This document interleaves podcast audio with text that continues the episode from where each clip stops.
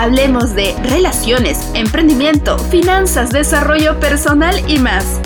Hoy es el despertar de las mujeres llamadas a cambiar el mundo. Y esto es Empoderadas en Acción. ¿Qué pasaría si te digo que tu apatía en tu vida laboral y tu vida personal se debe a que aún no has descubierto lo que realmente va a despertar tu interés. Y más aún, ¿qué tal si te dijera que lo que estás destinado a hacer y lo que te gusta realmente aún no existe? Y que tú lo puedes crear. ¿Cómo están empoderadas, hermosas? Espero que amadas, libres, seguras y listas para un episodio más. Vamos a hablar de ese sentimiento, el sentir que no somos buenas para nada Muchas veces sentimos, pero es que no hay nada que me guste hacer, pero es que ningún trabajo me llena, pero me siento infeliz. Y es que, obviamente, claro, yo he estado ahí, es, es ese sentimiento desesperante de que no me gusta el trabajo y voy porque no me queda de otra y porque tengo que pagar mis gastos y espero simplemente que lleve el viernes o que llegue mi día libre, porque a veces trabajamos fines de semana en servicio. Y, y, es ese esperar siempre el día libre y el martirizarnos todos los días yendo a un trabajo que no nos gusta porque pensamos que simplemente pues si me cambio otro trabajo va a ser lo mismo. Y lo que sucede es que vamos dando como que, como pelotita de ping-pong entre un trabajo y el otro, que me voy a un restaurante o me voy al otro, o me voy em, de recepcionista o me voy a una, las que están en el lado corporativo, me voy al banco, me voy a trabajar en contabilidad, al final termino haciendo algo que no me llena, no me gusta, pero yo empiezo a considerarme, pero entonces, ¿qué está mal conmigo? ¿Es que soy floja? ¿Es que soy una persona inconforme? Porque eso es lo que uno empieza a pensar. Y yo misma lo pensé, ¿por qué no me siento llena? ¿Por qué siento este vacío? Yo les cuento que eh, trabajé como casi 10 años en aviación. Y sí, obviamente duré en aviación porque, porque era un trabajo que no me disgustaba, pero Nunca lo sentí como mi pasión, como si lo estaba y lo veía en otros compañeros, que se les iluminaba el rostro simplemente de atender, de llegar al avión y se ponían contentos. No era mi caso, o sea, mi cabeza más estaba en llegar al hotel y dormir. y yo decía, ¿por qué tengo este problema de inconformidad? Y no sé a cuántas de ustedes les puede estar pasando. Y quiero ir en este episodio a ¿De dónde viene eso? ¿Por qué estamos con, este pensamiento? ¿Es que realmente somos nosotras las que estamos mal? Esto viene primero de la educación, porque en el colegio siempre te dicen es que si no eres buena en matemática eres una bruta. Entonces uno se cree eso y normalmente los sistemas educativos en Latinoamérica pues están basados en la memorización, en el examen, y que el más inteligente siempre es el que destaca más en matemática. Y por ahí que pasa eh, lo que es literatura y ciencias. Empoderada son ocho tipos de inteligencia. Viene la inteligencia lógico-matemática, la inteligencia lingüística, luego viene la inteligencia espacial, la inteligencia musical, la inteligencia kinestésico-corporal, la inteligencia intrapersonal la inteligencia interpersonal y la inteligencia naturalista. Ahora, ¿cuántas de esas inteligencias ustedes creen que les hacen caso en, los colegios o en la educación en general, incluso en la universidad? ¿Y qué es lo que ocasiona esto? ¿Qué, ¿Qué es lo que tú buscas luego de salir del colegio? Vas a buscar lo que hay en el mercado laboral. ¿Y qué cosa es lo que hay en el mercado laboral? Lo clásico. O eres abogado, o eres, estudias medicina o estudias administración, estudias marketing. Es como que está todo estandarizado en las universidades para que todos vayamos como borregos a estudiar lo que ya está establecido, cuando hay cantidad e infinitas oportunidades para diferentes cosas. El problema en sí no es que yo vaya a la universidad, ok, yo voy a la universidad y estudio ciencias de la comunicación, que siempre digo es lo que yo debía haber estudiado, marketing, pero el problema está en que partiendo de esa lógica, yo luego me voy a buscar un trabajo en una oficina o me voy a buscar un trabajo y me quedo ahí, no voy más allá. Digamos, yo estudio administración y me voy a un banco. Pero el banco me hace realmente feliz, o sea, como que vivo la vida, como que por ahí paso, puedo pagar mis, mis recibos y ahí me quedo bien. Entonces, no indago más allá de todas las infinitas posibilidades que hay, incluso fuera del área de la que yo estudié. O en mi caso, yo estudié turismo y hotelería, entonces yo me voy a un restaurante y así va a transcurrir mi vida yéndome de restaurante en restaurante por ahí siendo Em, administradora o ascendiendo en algún hotel, lo cual puede demorar incluso años para tener un sueldo más o menos decente. Entonces, es el hecho de cómo yo voy a usar mis posibilidades y qué es lo que yo voy a buscar más allá, no solamente quedarme con lo que me está diciendo el sistema que yo debo de hacer, sino ir indagando, ir averiguando qué hay más allá, cuáles son los subnichos a los que yo me puedo adherir para tener una vida profesional o una vida de empresaria exitosa. Y como les digo, que no necesariamente tiene que estar ligada o amarrada a lo que yo ya estudié. Y si no estudié más aún, no me tengo que agarrar a una carrera profesional cuando hay infinidad de cursos y ofertas laborales allá afuera que me pueden servir como apalancamiento para empezar esa vida de ensueño que quiero lograr, que sí se puede. Vienes de, dependiendo en, qué área estés, puede ser que estés empezando de repente como inmigrante y vas y te metes en servicio y te metes en lo que es labor. Entonces tu aspiración, la, gran aspiración de muchas personas es entrar en un mundo corporativo y ven a las personas que están en el mundo corporativo o que tienen trabajos de sueldos más altos como, wow, qué lindo sería poder acceder al nivel de esa persona. Pero también están estas personas que tienen su trabajo de 9 a 5 en el sistema corporativo, pero que igualmente se sienten infelices y que la única compensación para ellos es su sueldo, y es mantener a su familia en una casa bonita, en una situación económica cómoda. Si eso es suficiente para ti empoderada, súper bien. Pero, a ver, que yo este podcast lo hago dirigido obviamente con la intención de llegar a cierto tipo de público. Y las empoderadas que me siguen y me escuchan tienen un cierto tipo de mentalidad, que por eso me imagino que están acá. Entonces, si no es lo tuyo, si ese 9 a 5 no te gusta, si ese trabajo de servicio al cliente no te gusta. Y una vez estaba escuchando a Trent Shelton, que me encanta, es un orador súper potente, y él decía, I like people, but I'm not a people person. A mí me gustan las personas, pero no soy una persona de estar con personas. Y, y siento que eso me pasa a mí. Hay muchas personas que sufren por estar en servicio al cliente. Entonces se ponen a pensar, no es que no me gusta ningún trabajo, pero le tengo que dar porque si no van a decir que soy una floja.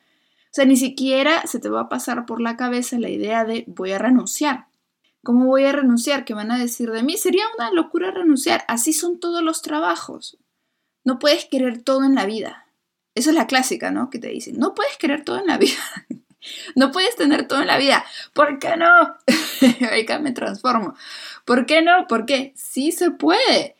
Y sí puedo creer todo lo que quiero en la vida, o al menos visualizarlo y encaminarme hacia eso, porque si no lo visualizo y si no lo busco, pues nunca definitivamente lo voy a tener. Porque siento que estoy hecha para algo más, porque siento que hay algo en mí que me dice, hey, te estoy llamando y tú puedes hacer algo más por el resto y tú puedes inspirar a las personas y hay algo que el universo está poniendo en ti que tienes que armar, que tienes que poner en marcha y en ese trabajo no lo vas a hacer. Entonces te van a empezar a incomodar estos pensamientos. Pero obviamente tú los vas a matar diciendo, no, ya he salido del colegio, he llegado a un buen trabajo, tengo una vida estable, mi familia está feliz, ¿para qué voy a pedir más? Las nuevas fórmulas están allá afuera, pero tengo que empezar a buscarlas. Si no busco nuevas opciones, no voy a obtener nuevos resultados. Y hay grandes historias de éxito, de personas que posiblemente se han sentido así como ustedes Porque que no les guste nada de lo que están haciendo, puede ser que sea que todavía eso no existe.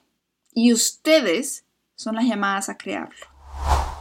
Empoderadas hermosas, entro aquí rapidísimo medio episodio para recordarles que en el link de la descripción tienen acceso a todas las redes sociales en las que me encuentro. Compartan el episodio si les está gustando, valórenlo en la plataforma dándole clic a las estrellitas y si pueden me dejan una reseña, eso me ayudaría muchísimo. Y ahora volvamos al episodio. Casos de éxito. Maricondo. y ahí he hablado varias, varias veces de ella una mujer que le encantaba el orden y se dedicaba al orden y sacó su libro y ahora tiene una legión de personas que trabajan con ella y se dedican a impartir y a llevar esta, esta paz y orden a las casas a través del método de Maricondo. Maricondo es una gurú del orden, entonces ella habla de la alegría que te debería dar tu hogar y te da técnicas de cómo doblar la ropa, de cómo organizar los utensilios en la cocina, de cómo organizar las cosas en el trabajo, en el baño, en todas las partes de la casa, la oficina. Ella es la experta y la top. Ahora, ¿alguien lo hizo antes que ella? Con ese éxito, no. Y tal vez si a Marie Kondo la hubiéramos puesto a trabajar de mesera o la hubieras puesto a trabajar de contadora, pues ella se hubiese sentido infeliz. Y me imagino que pues no se sentiría plena en algún momento hasta que descubrió esto. Otra historia, empoderadas, que más que historia es un, hecho ya, los asistentes virtuales. Más y más empresas van a abrir de forma virtual y se van a necesitar más asistentes en lo que es copywriting, organización, creación de contenido, eh, publicaciones, edición, todo lo que es marketing digital. Y es el futuro y está, no les digo la vuelta de la esquina porque ya está en la vuelta de la esquina, pero del pasado. Hay cantidad de asistentes virtuales que están en plataformas por esta cantidad de negocios. Ahora tú puedes decidir si te subes al barco o no. De repente lo que a ti no te gusta es tener un horario fijo, tener que salir de tu casa, eh, tener algo obligado que cumplir. Como asistente virtual tú puedes manejar tu tiempo. Hay personas que les llena lo que es viajar, vivir experiencias, vivir alrededor del mundo. Entonces, siendo asistente virtual, Tú puedes trabajar desde donde quieras en cualquier parte del mundo y vivir la vida de tus sueños si eso es lo que te llena, si eso es lo que te gusta. Si lo que te gusta es viajar, si lo que te gusta es no, no tener un horario fijo, puedes ser un asistente virtual. ¿Y qué es eso? ¿Con qué se come? Hay cantidad de personas que están trabajando en ello, que están eh, exponiendo en redes cómo es su vida, cómo ser un asistente virtual, en qué plataforma se pueden subir.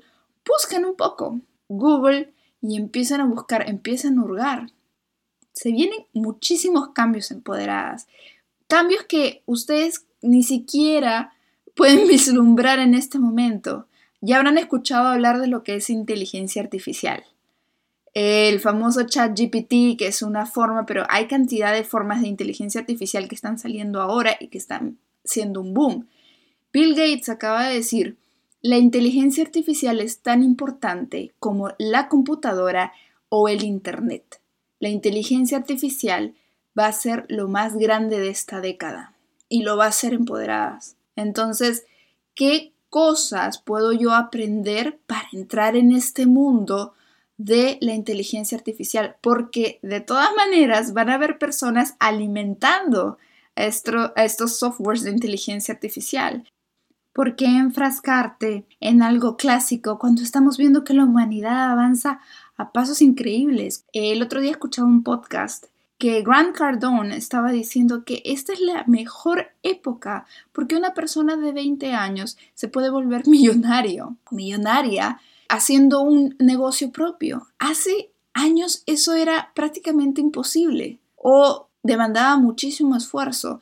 Normalmente el gran éxito era para las personas de mucha edad y en su mayoría hombres. Ahora estamos viendo mujeres muy jóvenes levantando imperios gigantes. Ahora ya no depende tanto de tu edad y no depende tanto de tu economía, no depende ni siquiera tanto de tus contactos.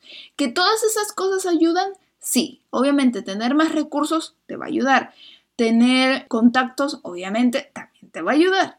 Pero no es algo ya como un requisito indispensable.